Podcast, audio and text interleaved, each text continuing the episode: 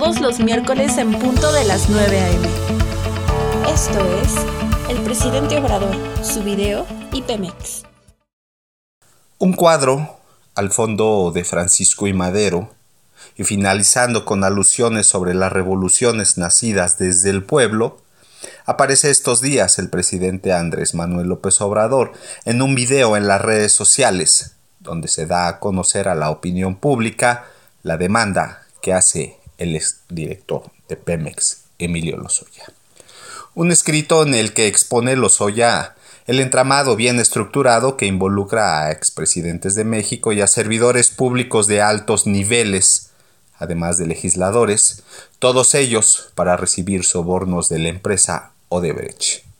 Y tal parece el objetivo es dejar en ruinas a la petrolera mexicana por medio de saqueos y contratos ventajosos para conseguir millones de dólares para sus bolsillos en los paraísos fiscales así como para financiar campañas políticas.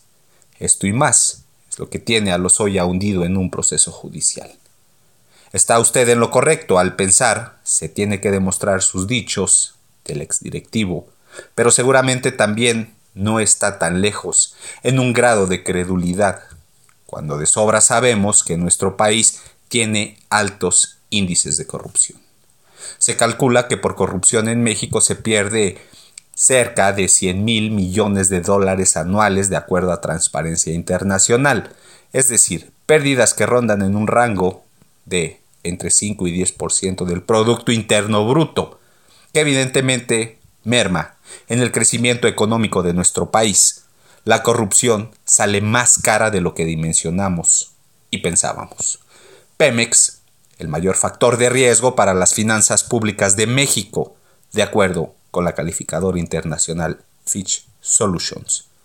Tal parece no solo los mexicanos de traje y corbata han abonado al desmantelamiento de Pemex, sino también los que de pellizco a pellizco extraen hidrocarburo que debieran generar ganancias con destino al presupuesto público y del presupuesto público para otras obras de infraestructura y modernizar los sistemas e inversiones.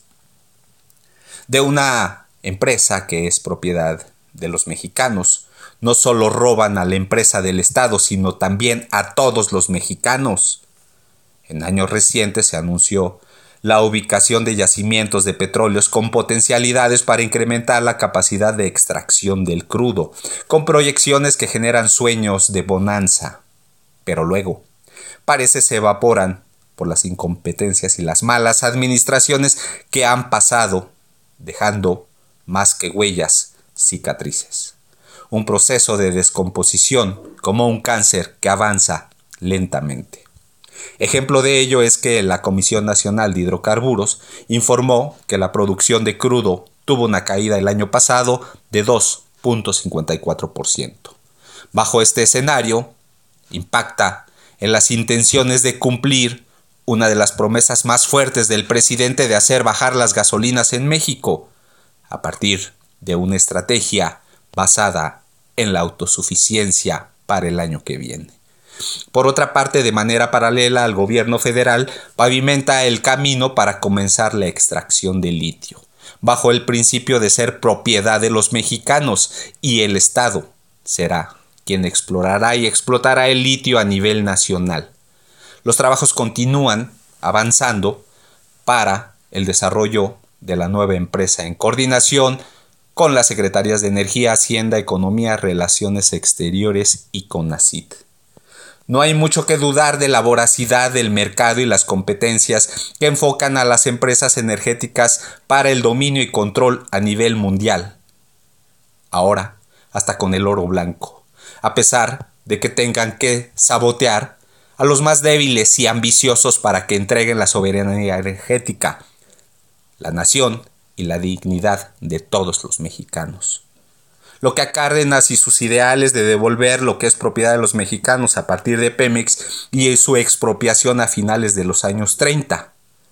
Lo que López Mateos vaticinó como los malos mexicanos que buscarán entregar las energías a los extranjeros.